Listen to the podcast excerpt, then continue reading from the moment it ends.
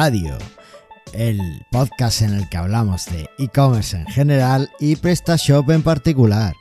Yo soy Carlos Cámara, copresentador de este podcast, y digo copresentador porque tengo la enorme suerte de contar con la otra pata de Presta Radio, la, la, persona que le da sentido a todo esto, el grandísimo Antonio Torres. ¿Qué pacha? ¿Qué, dices? estamos? Está bien, estoy un poquito perdido hoy. ¿Estás perdido? ¿Y eso? Sí. No tengo la cabeza donde tiene que estar y claro, así que muchas cosas y con el calor, ya sabes. Uno se pierde. que vaya, greñas que tienes. Espero que, que vayas a cortarte el pelo pronto. No encuentro ni al peluquero. bueno, es lo que tiene cuando tu peluquero tiene mejor horario que tú. no son cosas que nunca llegan a entender, pero bueno. Oye, que es un arte, ¿eh? Lo de cortarse el pelo. ¿Viste lo que me hice yo hace un par de semanas? Sí, sí, no, la verdad que muy bien. El, mío no llega a ese nivel, pero. para los oyentes que no lo sepan, pues me hice en el pelo, me, cortaron el pelo y me, hicieron una especie de bicicleta, un dibujo de una bicicleta en el corte de pelo. ¿Te vas a hacer algo así? Eh, no, yo soy más tradicional. Venga, vamos. Yo no sé cómo te dejas Vamos a hacerlo, vamos a hacerlo. Para, si vamos al PrestaShop Day el año que viene, nos hacemos el logo de Presta Radio en el pelo. Venga. Ya está. Venga, sellado. Ahí queda, ahí queda. Venga, perfecto. Oye. Oye, también podemos ir al PrestaShop de, de México, que nos Si vamos a ese, me lo tatúo en, el brazo, en el pecho enorme, pero está un poquito lejos de mi alcance ahora mismo. Sería súper guay poder ir a, México al PrestaShop Day, pero imposible todas formas, si alguno de nuestros oyentes va, pues que nos diga qué tal y cómo va, ¿no? Claro, claro, sí.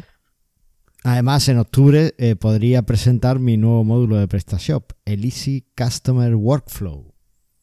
Madre mía, estábamos ya con los módulos, ¿ese que hace? Este es una, o sea, ¿te acuerdas que yo tenía uno de Easy Fidelity que cambiaba de grupo al cliente en función de las compras y tal?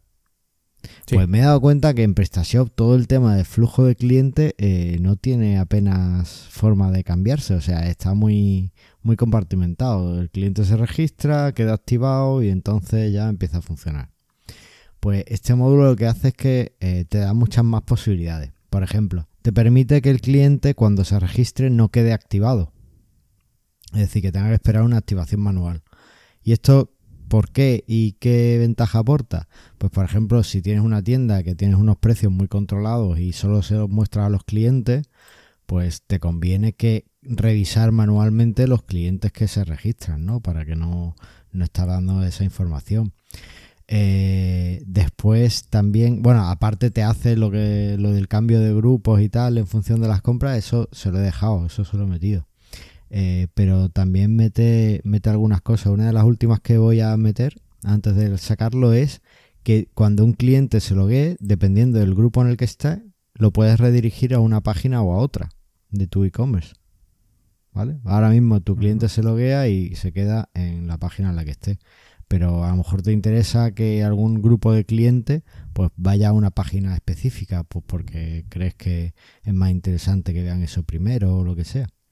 Entonces, bueno, pues ese tipo de cosas son las que hace. ¿Qué te parece?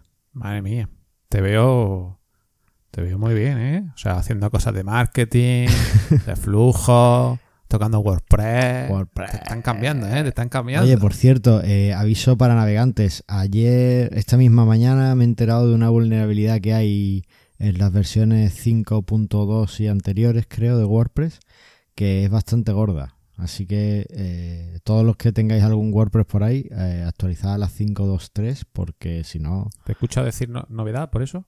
¿O no, novedad? ¿Cómo? Que te he escuchado decir novedad o algo así. ¿Es una novedad? Que haya no, no he dicho novedad, he dicho que aviso para navegante. ah, vale, vale. Así que bueno, pues todo... A ver, una vulnerabilidad de esas no se libra a nadie. Es decir, que de vulnerabilidades las tenemos todos. Lo que pasa que, bueno, pues en este caso actualizar. Bueno, voy a, voy a ir actualizando mi WordPress por si acaso. Efectivamente, actualizarlo. Y, ya que hablamos de novedades, pues, ¿qué te parece si, si pasamos a ver qué hay de actualidad? Venga, vamos.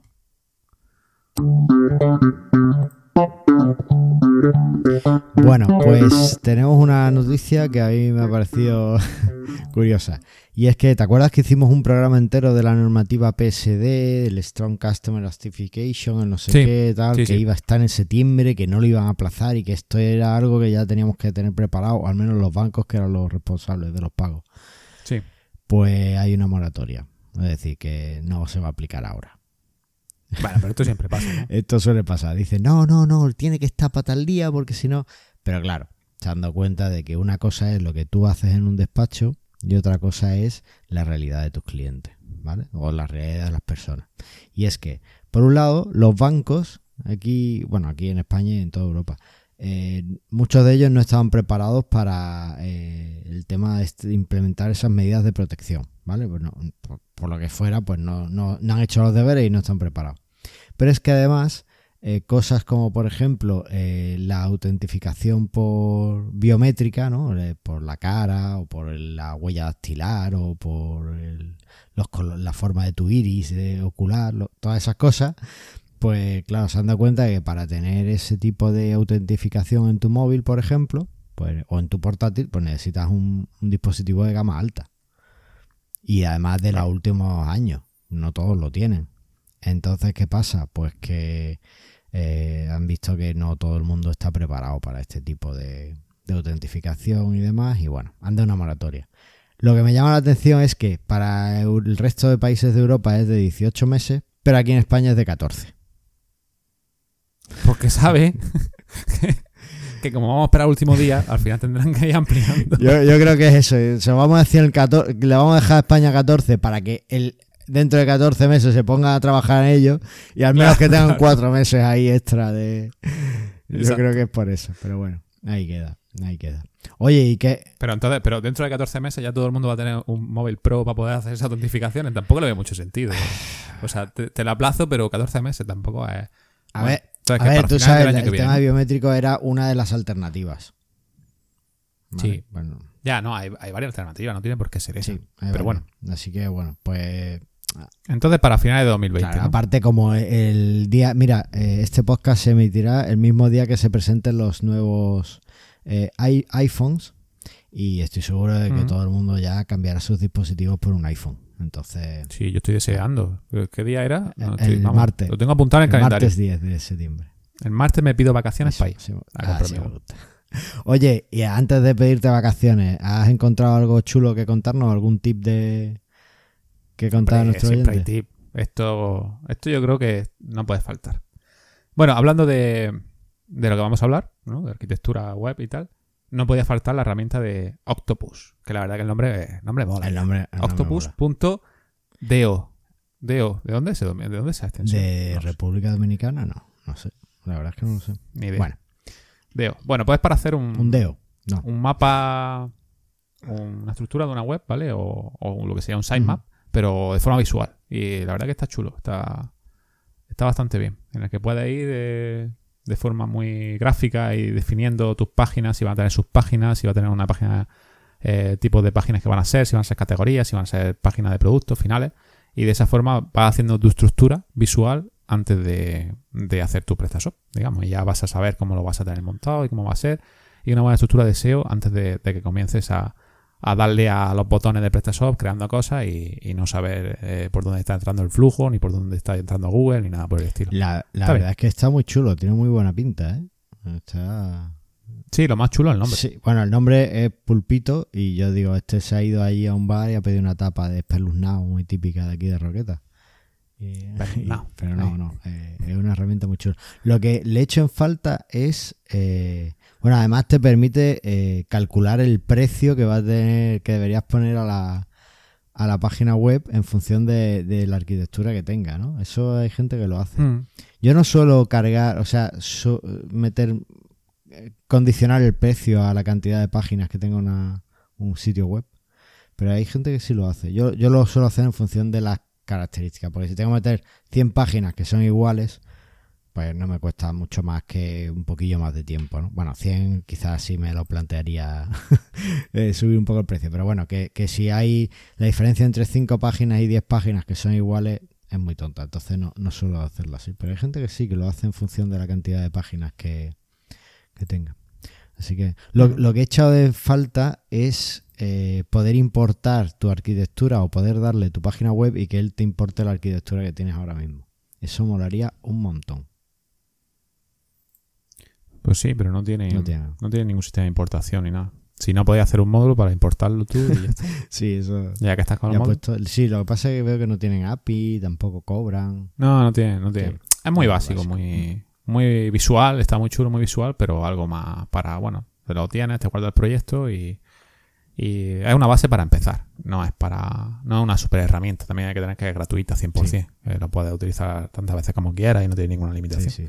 Pero está bien para empezar y para ver un poco el mundo y cómo va funcionando y tal. Yo la veo interesante. No, no, está, está muy chula y además estoy seguro que porque viene perfecta para el, el tema que vamos a hablar hoy. Así que eh, pues yo, yo creo que a nuestros oyentes les va, les va a venir genial si deciden aplicar alguno de los consejos que les demos hoy. Oye, ¿y qué, artículo tenemos de, del blog de PrestaShop? Bueno, pues siguiendo la temática, porque me he propuesto hacer tips y artículos y tal que estén orientados a lo que vamos a hablar, es el post que dice cómo personalizar tu página de inicio en PrestaShop. Nueve módulos. Vamos, módulos que hay para, para personalizar, porque ya sabemos que dentro de la personalización de PrestaShop puede ser que la home está un poco más limitada, ¿no? Porque siempre a través de módulos y hay módulos en los que eh, a lo mejor no tenemos, no queremos que, no tenemos una forma de que aparezca. Y bueno, y aquí te dan nueve módulos, posibles módulos, la mayoría son de pago, creo que son todos de pago. Pero está bien porque te va haciendo, eh, mostrando ciertos contenidos en tu página web que, son interesantes para la home, porque siempre en la home nunca sabemos qué poner, ¿no? y siempre tiramos de último artículo, productos destacados y cosas así, pero sin saber el motivo. Siempre porque eh, Amazon tiene un puñado de artículos en la home y decimos nosotros igual que Amazon. Hostia, he dicho Amazon. Totalmente, no creemos Amazon. No quería, ¿eh? ¡Oh! Es verdad, espérate, espérate. ¿Dónde está? Aquí. Vamos a mezcla esto. Pues te va a tocar hacer la publi. Es más, sí, normalmente la hago yo porque me mola, pero la vas a hacer tú. Por haber... Ah, tú, tú, porque a mí eso no. No, no, no. Mira, te, voy a poner aquí para que la veas y tú eliges una de las tiendas de nuestros oyentes y, y pones la que, la que quieras.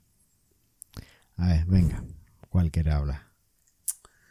Si que la haces tú, esto yo, a mí se me hace. Ah, bueno, pues no haber, no haber dicho, no, haber mencionado a Voldemort. Ah, ah ya, pues ya me, me ha dado con más cuidado. Eh. ¿De qué? ¿De qué? ¿De qué? ¿De qué? WooCommerce no, WooCommerce no. Iba a decir una de WooCommerce, pero no me mola. Una que sea en PrestaShop. Bueno, vamos a hablar de moviltecno.com. Eh, no estaba preparado. una web de tecnología puntera a nivel de... He visto un tweet de José que ponía algo tipo cámaras con sensores de movimiento que te alertaban o algo así, que había metido un producto, me parece sido hoy o antes de ayer o no sé qué día.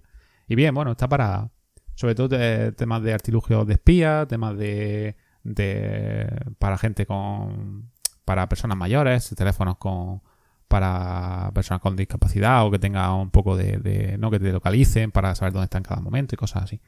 La verdad que está, está bastante bien. Es una tienda en la que eh, podemos encontrar un montón de tecnología eh, a muy buen precio y, y bueno, y, y, que es muy útil y muy válida para, para un montón de gente, ¿no? Veo también que hay relojes de estos inteligentes que te dicen si te ha llegado un WhatsApp y tal. Yo no sé si tú tienes algún reloj de eso. No, yo tengo un Casio de estos de 10 euros. Ah, tú eres muy antiguo, ¿no? Yo no tengo, yo no tengo reloj. Yo voy a. yo. Pero está muy bien los, los relojes, eso, la verdad que están, están chulos. Pues, para que te mide la frecuencia cardíaca y todo ese tipo de cosas. Estoy viendo. Está bien, para deportistas, pero yo como no hago deporte, solo me siento en el sofá. Pues. A ver, yo, yo de lo que le digo a mi mujer siempre es que yo no quiero vivir hiperconectado. Yo trabajo mucho con esto y no quiero que cuando me llegue una notificación, no quiero que me llegue, no quiero verla, ¿sabes? Yo además tengo normalmente el móvil, a mí no, no me puedes llamar porque está siempre en modo no molestar. A mí nadie me puede llamar, a no ser que yo a, ¿Ah, no ser que me avise antes, que sea una cita. Menos más que yo no suelo llamar, si no. No, no, a mí no me, no me puede llamar nadie. Entonces, eh, yo no quiero tampoco un móvil donde tenga que estar viendo, hoy me ha escrito, hoy me ha escrito. No, no quiero eso. Entonces, por eso no tengo un reloj inteligente. Y lo que sí estoy viendo es una cosa muy chula y es eh, un auricular Bluetooth eh, mini que se pone en la oreja.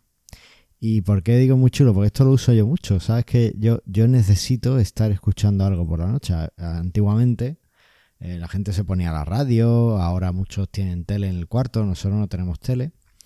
Y, yo lo que sí hago es que me pongo eh, algún podcast y me lo y tengo un auricular de estos pequeñitos y, con eso duermo y ya está, a mitad. Está, está muy, muy enganchado a los podcasts. ¿eh? está muy, muy enganchado a los podcasts. He visto un tuit que decía, viniendo de, no sé, de viaje, no sé cuántos episodios de podcast habrá escuchado. Pues sí, tío, fue, fue con mi mujer que, bueno, alguna vez había conseguido poner algún podcast, pero no había encontrado nada que le gustara. Y el otro día le puse Presta Radio y le encantó. Así que ponerle Presta Radio... ¿En serio?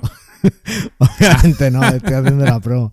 Ponerle presta radio a vuestras mujeres y a vuestros maridos, que seguro que les encanta. Eh, bueno. Eh, no, le puse el descampado, que es un podcast muy chulo, que se lo corra mucho. Y, era, era uno de un episodio sobre cine perdido de Marvel. Es decir, Marvel ahora está como muy top, ¿no? Con los Vengadores, tal, oh, madre mía. No lo veo, no lo sé. Bueno, está que lo peta. Pero Marvel ha hecho muchas cosas muy malas con sus personajes en el cine en estos años. Entonces, bueno, pues contando un poco esas películas de las que no sabíamos nada y era mejor que no nos hubiéramos enterado.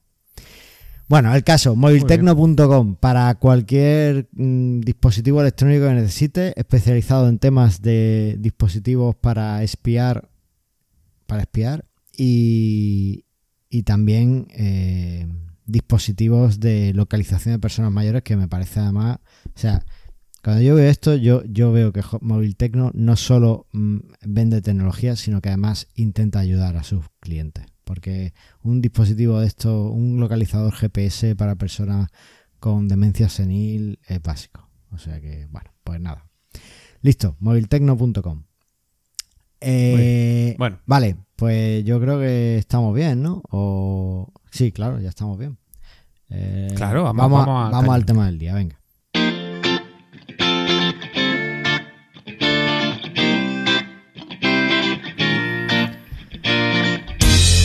Bueno, y el tema del día es arquitectura para tu e-commerce. Sabes que yo estudié ingeniería y ahí teníamos un dicho y es que eh, si, si, se te daban bien las ciencias y las matemáticas y la física, si eras bueno en eso, pues hacías ingeniería.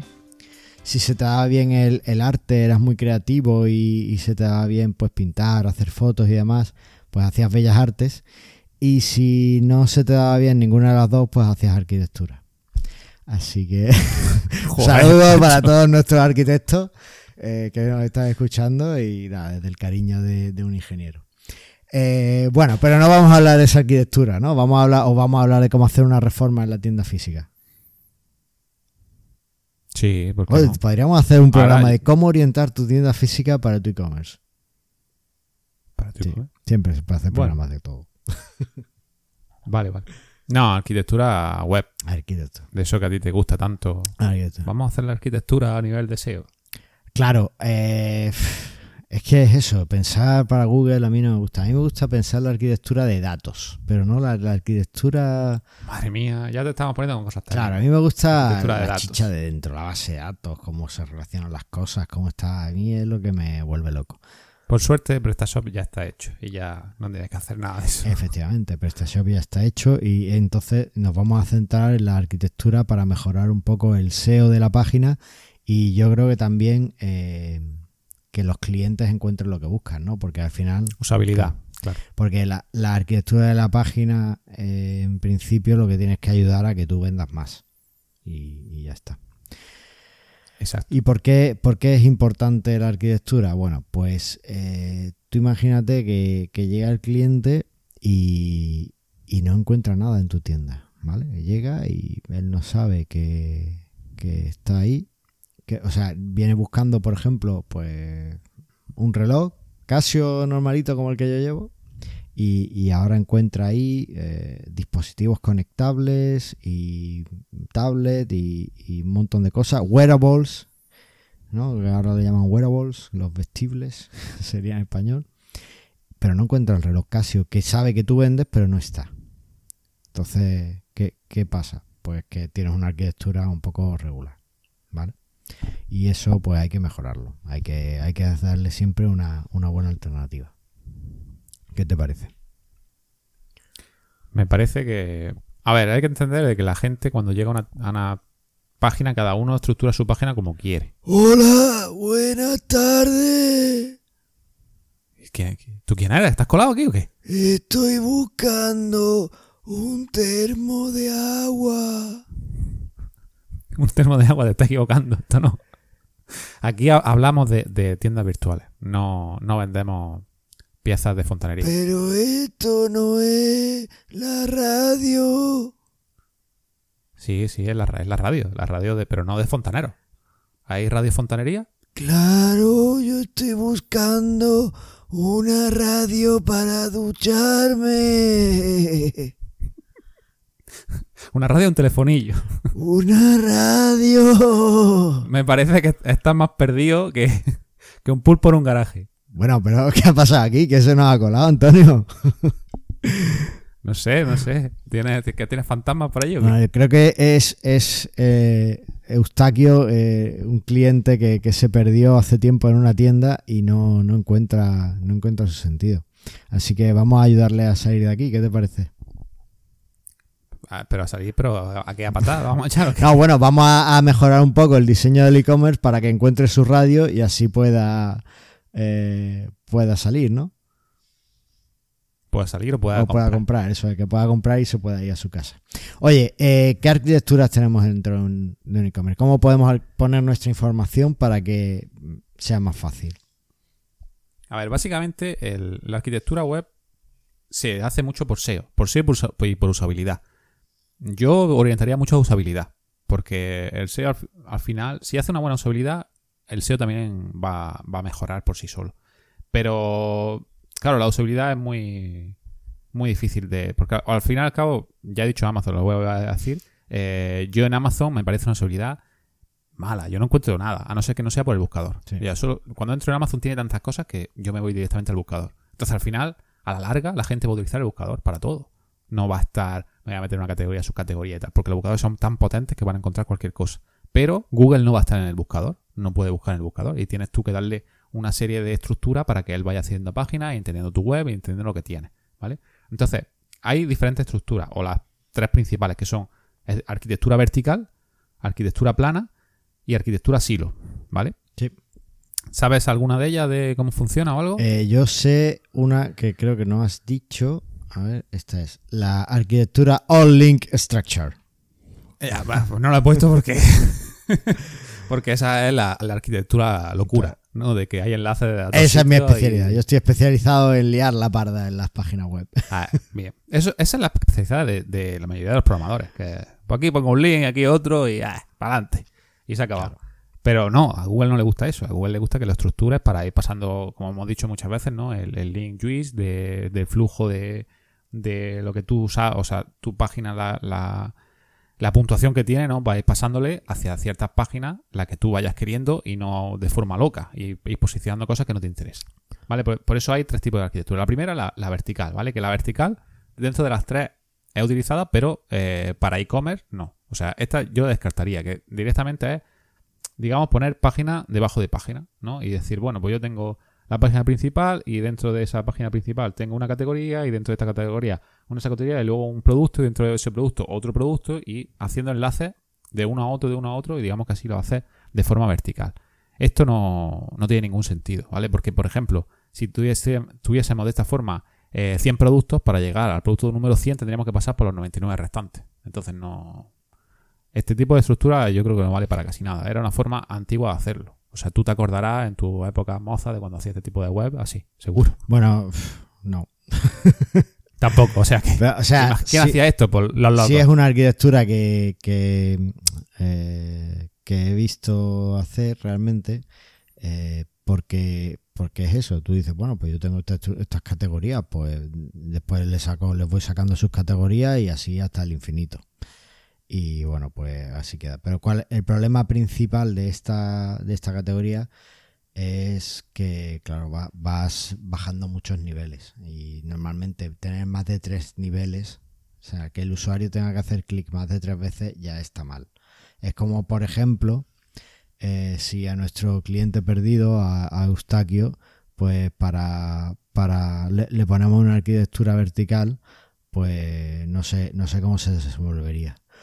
Hola, pues primero me he venido aquí a las duchas. Después he ido a electrónica de ducha. Después he pasado a electrónica de bañeras. Al final estaba electrónica de bañeras que se escucha.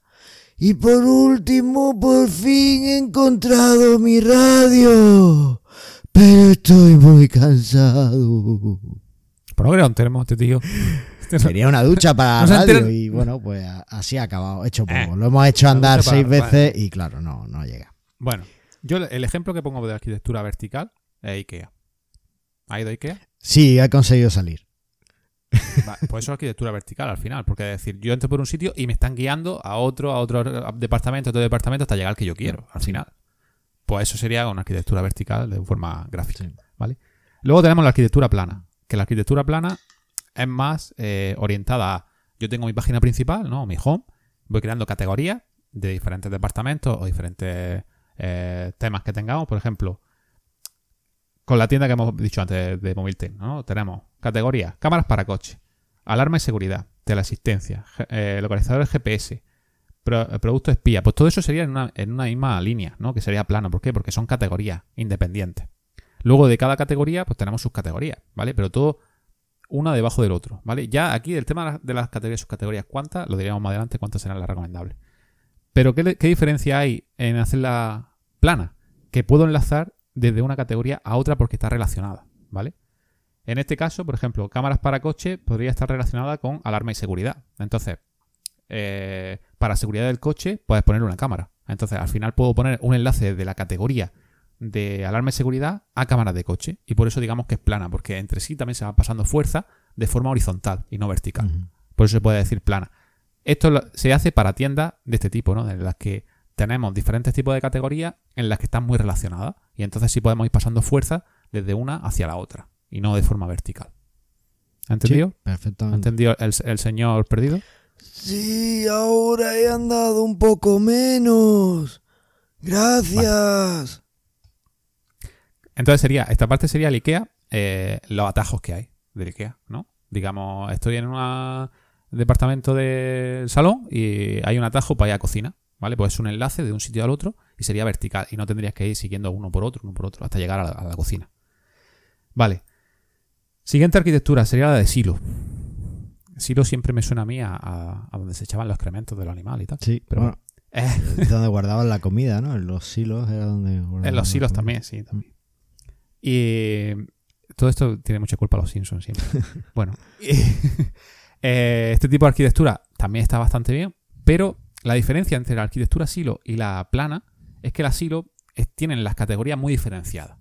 Mm, eh, tipo Amazon, ¿no? Que tiene informática, eh, libros, decoración.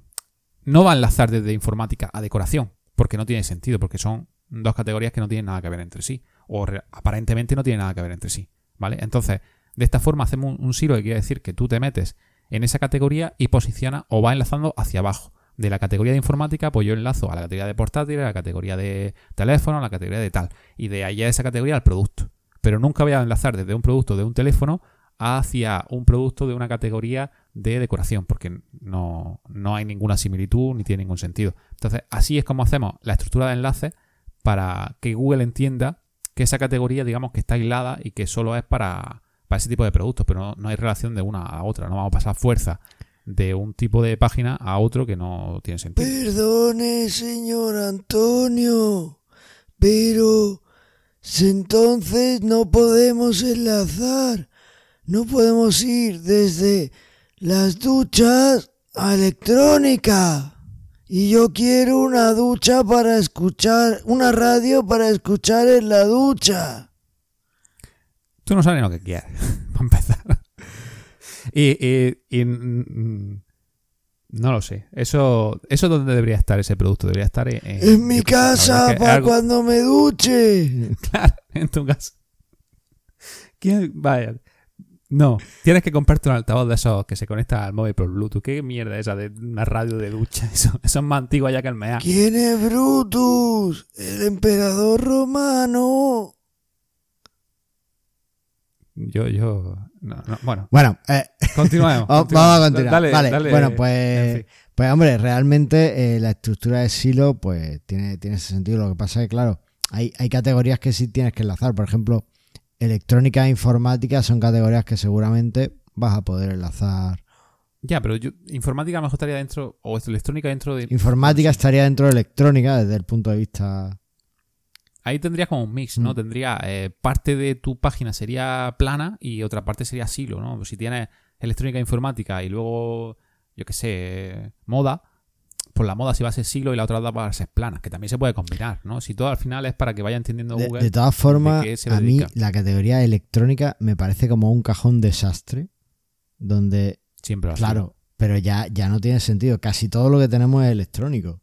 Y no lo sé, bueno, no casi todo, ¿no? Pero, o sea, cualquier cosa que tenga pantalla es electrónica. Entonces es una categoría donde cabe todo. Y hay electrónica que, que no tiene nada que ver con, por ejemplo, un- una Thermomix, un robot de cocina, es electrónica. Pero yo no lo metería bajo el apartado de electrónica, ¿no? No sé, es un poco... Ya. Sí, Habría que, que afinar un poco. Es un poco la categoría desastre donde la gente mete. A ver, también en esos casos el- lo que puede hacer es tener el, el- el- el producto en varias categorías, no solo en una. En una que sea la principal, que es la que le está diciendo a Google, oye, esto es, la Thermomix va a ser para utensilios del hogar, ¿no? Utensilios de cocina, más que electrónica. Pero también lo puedo meter dentro de electrónica porque si hay algún perdido en la vida que diga, yo voy a ir a electrónica, puede ser que esté ahí, ¿vale? Pero a Google dile, oye, esto es un producto de, eh, De cocina. de eso, para, de cocina. Sí. Porque es lo que realmente es, es un producto de cocina. Ya sea un robot de forma electrónica o X, pero es un producto de cocina. Vale, y que Vale. de, estas tres categorías eh, vamos a obviar la de la de la que yo uso, la de todos con todos. Sí, la que tú usas y la vertical, la Ah, obviamos, la vertical. porque vale. son... Entonces, ¿cuál cogemos de, de las dos que nos quedan?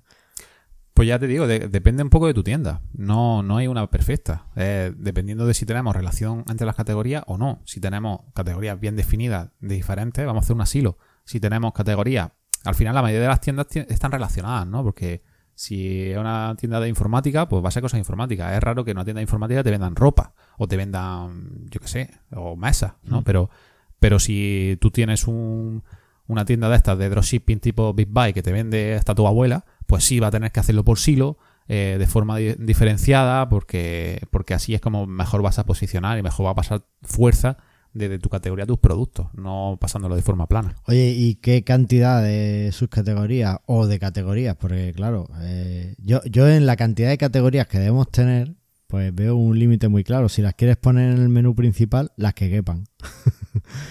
Pero, ¿cuántas subcategorías Bueno. metemos? O eso tenemos que tener en cuenta ahí. Hay que, hay que tenerlo ordenado, eh, pero claro, tampoco, tampoco yo. No hay que hacer una. Hay que hacer sus ca- categorías genéricas. No hay que volverse loco y hacer categorías principales como si fuesen subcategorías, porque no tiene sentido hacer una categoría principal por cada apartado de tu web. Tenemos que hacer algo genérico que yo categorías tampoco le pongo un límite muy pequeño. Puede ser, más- a ver, no, no 100 categorías principales, pero, pero sí puedes meter 10, 20 categorías principales. Ya depende un poco cómo te estructura el menú y demás, ¿no? Pero lo que tengo muy claro son las subcategorías. Las subcategorías hay que intentar cortar. No podemos tener mm, dentro de, de una categoría o mm, tres subcategorías dentro. Porque al final, para llegar al producto son, lo que tú has dicho, 4 o 5 clics. Claro. Y al final, tanto para el, el crowd budget de Google como para el usuario, es una pérdida. Porque no, no llega. Y también, tú imagínate un usuario que se mete en la categoría principal. Busca si está ahí el producto, no está. Venga, me meto en la subcategoría. Busco si está ahí, tampoco. Ahora veo que hay una subcategoría que puede ser que esté ahí, me meto. Lo estás liando. O sea, no, no hagas tan, tan definición que al final, si. Yo creo que lo va a buscar más por el buscador que por si tú afinas tanto el, eh, la subcategoría. Vale, vale. Oye, ¿y qué contenido metemos? Bueno, el contenido. El contenido es una cosa, como yo digo, de, de- Para el SEO es muy básico el contenido que vamos a meter. Entonces, lo que veo súper importante al final es que tenemos que diferenciar este tipo de, de tiendas que tenemos. Si tiendas, mm, por ejemplo, Móvil Tecno, tiene unos productos en, los que puede ser que te busque por tu nombre de producto, ¿vale? Hmm. O por tu categoría, ¿vale? Porque yo veo que vas a buscar en Google. Pero, eh, cámaras de coche, comprar cámaras de coche, pero yo no me sé qué modelos de cámaras de coche hay. Entonces el contenido tiene que ser muy potente el de la categoría y no del producto, porque la gente dice, voy a optimizar al máximo mi, mi producto, a meter mucho contenido, hacer las explicaciones, etcétera, etcétera, etcétera. Ya, pero a lo mejor tú no tienes búsquedas por tu producto porque algo... A ver, eh, por ejemplo, una zapatilla Nike con modelo tal, yo sí busco esa exactamente, porque sé que quiero esa. Pero algo de este tipo, por ejemplo, pues no, pues yo quiero una cámara para el coche, no sé las que hay, quiero ver todas las que hay y ya de ahí decido cuál hay, ¿vale? Eh, tendrá más búsquedas seguramente por categoría que por producto. Entonces, vamos a potenciar la creación de esa categoría. En este caso, por ejemplo, José tiene una imagen, eh, una descripción, ¿vale? Que más o menos es, bueno, la que estoy metido no es muy larga. Y luego tiene mm, productos, tiene 8 productos. Eh, bueno, aquí es que hay pocos productos en esta categoría, pero, pero, pero tiene un listado de productos. Serían 10 o 12, no sé cuánto tendrá normalmente. Vale, aquí lo que potenciaría mucho más sería el tema de, de meter más contenido a la descripción. Por eso es muy importante que PrestaShop no lo tiene y, espero que en el futuro lo haga. Una segunda descripción, al igual que tiene eh, los productos, en el que tú puedas meter una pequeña descripción arriba y luego la descripción grande para Google abajo. Y ahí vamos a meter un montón de información con palabras clave, con negritas, con títulos y con enlaces. Súper importante. Porque los enlaces le vamos a decir a Google, aparte de los productos, porque yo puedo poner de forma eh, genérica o, yo marcando qué productos quiero que salgan por posición en la categoría, pero luego abajo voy a poder decir, vale, y también quiero este tipo de producto, o también quiero darle fuerza a este producto porque no es de los 10 primeros, pero sí es el 12, el 15, el 20 y me interesa venderlo. Y además voy a hacer eh, un enlazado hacia esta categoría porque tiene mucha relación y entonces le voy a mandar fuerza porque desde aquí se entra mucho tráfico y desvío hacia aquí eh, mi, page, mi para que a esta también le vaya subiendo porque la quiero posicionar. Entonces hay que jugar mucho con, la descripción y con todo el contenido que tengamos. Luego, si tenemos, por ejemplo, un módulo de categoría relacionada dentro de la categoría, que la veo mm, muy importante, en el que nosotros, pues eso, cuando ya vamos haciendo eh, una arquitectura plana, le vamos diciendo, vale, mi, por ejemplo, esta categoría en la que he dicho cámaras de coche, imagínate que tiene muchas búsquedas y está muy bien posicionada. Y quiero posicionar la categoría de, eh, no lo sé, por ejemplo, mm, producto espía, hmm. Digamos. Y pues entonces, categoría relacionada dentro de cámaras de coche, puedo meter esa categoría, le estoy metiendo un enlace, ese enlace le está traspasando la fuerza y de esa forma mejoro el posicionamiento de esa categoría. Si eso no lo hago en esta, lo hago en las 10 que más fuerza tienen en mi, web, al final el interlinking que hay interno va a ser potente para que esa categoría empiece a subir a nivel de SEO. ¡Lo he encontrado! ¡Lo he encontrado! ¡Lo he encontrado! Váyase a su casa ya, venga. Ya puedo irme. Radio Sony barata, estilo retro AMFM. En moviltecno.com lo he encontrado. Madre mía, si, te compran. Bueno, eh, ya tenemos, ya tenemos aquí a, a Eustaquio que ha encontrado por fin lo que andaba buscando en el programa de hoy, así que perfecto. Eh, oye, muy interesante todo esto de las categorías. Hemos tocado un poquito incluso la página de productos, los enlaces entre ellas. Yo lo veo, lo veo bastante completo y, una cosa para, pensar. Solo un, un, apunte y es que a la hora de elegir las categorías, un ejercicio que podemos hacer es coger todas las cosas que tenemos en la tienda, ¿vale? O todas las que queramos meter, apuntar un post en los posts eh, los nombres de los productos y, y relacionarlos entre sí en grupos, ¿no? Que tengan alguna relación, pues agruparlos. Y después, pues le ponemos un título a, cada uno de los grupos y ya, por ejemplo, pues ahí tendríamos una estructura de categoría. Si no tenemos muchos productos, nos puede, nos puede ayudar, ¿no? Eso nos aclara mucho las ideas. Así que, bueno, no sé qué te parece. Buen ejercicio. Eso. parece bien. Vale, pues ¿te parece si escuchamos al becario? Venga. Pues a ver qué nos dice. Buenas, bienvenidos una semana más a la sección del becario. Otra semana más, Carlos Cámara y Antonio Torres me han dejado una pequeña sección en su podcast de Presta Radio. Esta semana vamos a ver estructuras de una tienda online. ¿Cómo debería ser la estructura de una tienda online? Bien, hay un principio universal para toda estructura, que es básicamente que sea accesible. si tenemos una home o una landing de forma principal en nuestra web, si no hay ningún tipo de enlace que llegue a categorías, subcategorías, no hay nada de eso, al final no va a ser usable, no va a ser intuitiva y al final eso ni le va a gustar a Google ni le va a gustar al usuario final o a nuestro comprador. Bien, así que una vez que todo está bien creado o está bien enlazado y es accesible, vamos a ver cómo crear una estructura o cómo definirla. No hay una estructura universal, una estructura que diga no, hay que tener X categorías o X subcategorías. Básicamente Google tiene un concepto dependiendo de cada ser o de cada, de cada temática o cada subtemática o cada nicho. Y para Google existe esa estructura. Las estructuras son independientes, una SERP o, o una temática puede tener una estructura predefinida, una estructura perfecta, una estructura que Google le gusta, le agrada, y otra SERP, otra búsqueda, otra keyword va a tener otra estructura. Otra temática va a tener otra estructura. ¿Cómo podemos identificar una estructura correcta? Bien, la única forma de identificar esa estructura es yéndonos a las páginas de la competencia, a la web de la competencia, y ver qué estructura tiene. Normalmente las primeras webs o las webs que son más top, normalmente tienen una estructura predefinida. Igual que tiene un on-page muy similar, también tiene una estructura de, URLs y una estructura web. Bastante similar. Esa estructura yo partiría de esa base. Una vez que ya tengo la estructura base de mi temática o de mi nicho, de mi categoría, ya empezaría a trabajar lo que es, lo que es mi modelo de negocio con la estructura. Y de ahí saldría la estructura de mi web.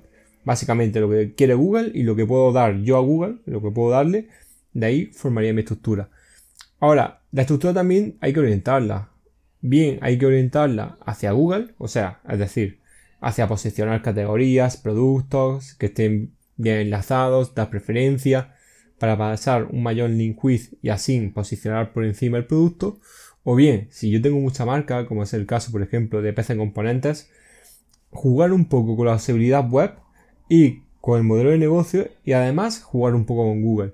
Traspasar autoridad a las categorías o subcategorías que más me interese y además tener el producto o las categorías más fuertes de mi negocio lo más arriba posible o lo más visible posible. De esta manera el usuario lo tendrá más fácil para comprar, para adquirir ofertas, para hacer una compra rápida y de esta manera a la, vez que voy a traspasar link with hacia categorías que me interesan posicionar voy a hacer conversiones. Lo mismo que trabajar productos dentro de una categoría. Al final, yo siempre lo divido entre productos que son de fácil venta o de, o de venta bastante agresiva, bien porque he bajado bastante el precio, es un producto único, es un producto que es difícil encontrarlo. Y después pondría los productos que quiero posicionar. De esta manera, al final el negocio se va a retroalimentar, voy a darle al usuario y voy a darle modelo de negocio a mi propio e-commerce y además voy a posicionar otros productos. O en otros casos, bien, directamente todo se orienta a Google, no tengo marca, no posiciono categorías, sino que intento posicionar productos que, bueno, que al final tienen búsquedas, es mucho más sencillo o, bueno, más sencillo. Es más rentable posicionar una categoría de una marca conocida, va a tener muchísimas más búsquedas, el usuario se siente más cómodo que posicionar directamente mi landing o mi home si nadie me conoce y no, doy confianza o no tengo la confianza de los usuarios. Y bien, al final haciendo un poco de resumen, la estructura perfecta no existe, existe la estructura que Google ve correctamente para una cierta categoría, yo copiaría esa, estructura, la alinearía a mi, modelo, a de negocio, haría un híbrido. Y una vez que tengo la estructura que Google ve bien y mi modelo de negocio eh, se puede adaptar porque a lo mejor no tengo una subcategoría que tiene la competencia, o no tengo una categoría que tiene la competencia o X productos, al final tengo que jugar un poco con ello. Y esa sería la estructura predeterminada de mi web. Una vez que tengo la estructura ya jugaría un poco con el tiempo y vería un poco cómo Google toma esa estructura, si se la toma bien, si se la toma mal, si al final todos mis productos se rastrean bien, todas las categorías se indexan bien, y ahí iría un poco jugando. Y bueno, esto ha sido todo por la sección del becario, nos vemos en el siguiente episodio, hasta luego. Bueno, muy interesante lo que nos ha dicho el becario y pasamos entonces a ver el feedback. Venga, vamos.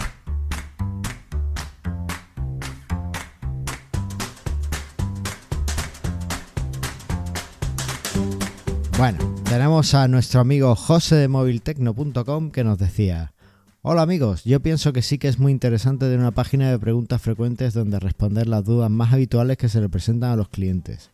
Eso es bueno para ellos y bueno para nosotros, que nos descongestiona el servicio de atención al cliente. Porque muchas preguntas ya están explicadas y no es necesario que nos llamen. Por otro lado, en nuestro caso, realizamos unas fichas de productos muy completas explicando y resolviendo las posibles dudas sobre ese producto en cuestión. Saludos. Bueno, pues, ¿qué te parece? Estupendo. Estado mirando. Al final está muy bien.